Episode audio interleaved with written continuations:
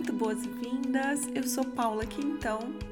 Esse é o nosso podcast Sessão de Enroscos e hoje é noite de Dia dos Namorados.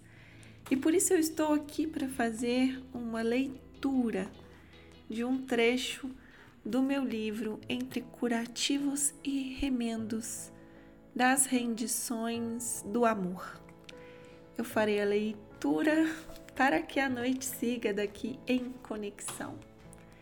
Esse capítulo que eu vou ler se chama Intimidade ou Manifesto. E lá no cantinho de abertura do capítulo, eu selecionei uma uma citação, um, referente que é: as partes se encontram quando nos conectamos em intimidade é sobre o Dia dos Namorados. Esse texto eu escrevi originalmente em 2018, o revisitei em 2020 e agora, 2021, ele segue ativo em mim. Vamos a essa leitura.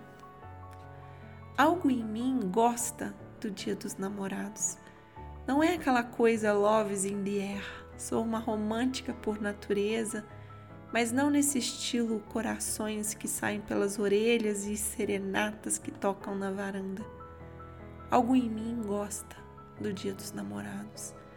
E não é aquela coisa meio vanguarda, estilo meu amor próprio me basta, porque sei o quanto é bom ficar na minha companhia e não preciso do Dia dos Namorados para reafirmar isso. Algo em mim gosta desse dia que celebra as relações. Porque no fundo, no fundo, bem sei que são os relacionamentos que regem nossas vidas. Aquele que me trouxe forças para ler uns quase 100 livros de filosofia num período curtíssimo de tempo. Aquele que me levou à montanha, aquele que me fez voltar à montanha, aquele que me inspirou para escrever meu primeiro livro, aquele que me inspirou para escrever meu segundo livro, aquele que me trouxe o encontro com a espiritualidade, aquele que me relembrou quem eu era.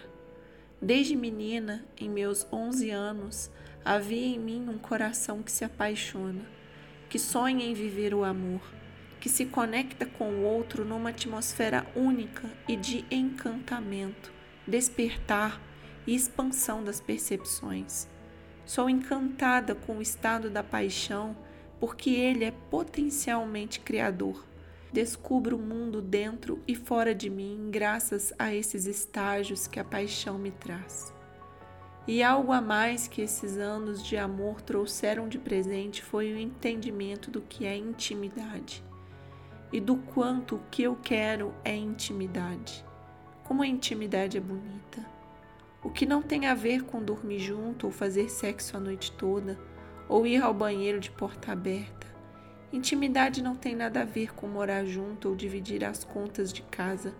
Essas podem ser as superfícies, mas eu caminho mesmo é nas profundidades. Intimidade, para mim, tem a ver com se desnudar pela alma, se revelar. Tem a ver com se narrar para o outro, sentar frente a frente e poder soltar o que vem no coração, mergulhando em si e se narrando em voz alta ao outro, inteiro, sem censuras. Se lá fora há um mundo que tantas vezes nos atropela e nos apressa, aqui dentro eu quero mais é colo macio, quero escuta amorosa.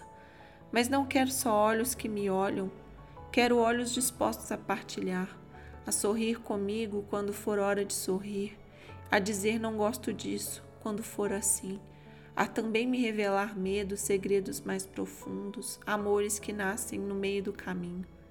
Quero um relacionamento para ser eu mesma, para não me envergonhar da roupa que uso, da cara amassada pela manhã, do cabelo sem pentear, dos dias sem maquiagem, de chorar sem motivo no meio da conversa, de ficar irritada e nervosa quando for o que sinto. Quero relacionamento para o outro não ter medo de mim.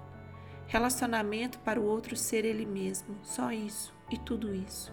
Relacionamento para que eu possa narrar a Paula que me habita e para o outro narrar o ser que o habita, inteiro, todo transparência a história inteira. Humano que não tenta ser salvador de nada, nem de mim, nem de ninguém. Apenas ser e assim seguir resistindo para além de mim. Eis aí meu lugar interno sobre os relacionamentos. E depois de dois anos, como lugar interno, depois de dois anos desde que essas linhas foram escritas e agora três, meu manifesto da intimidade deixa de ser só interno e se torna minha vivência.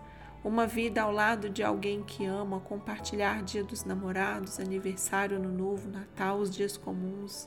A vida assim, em intimidade.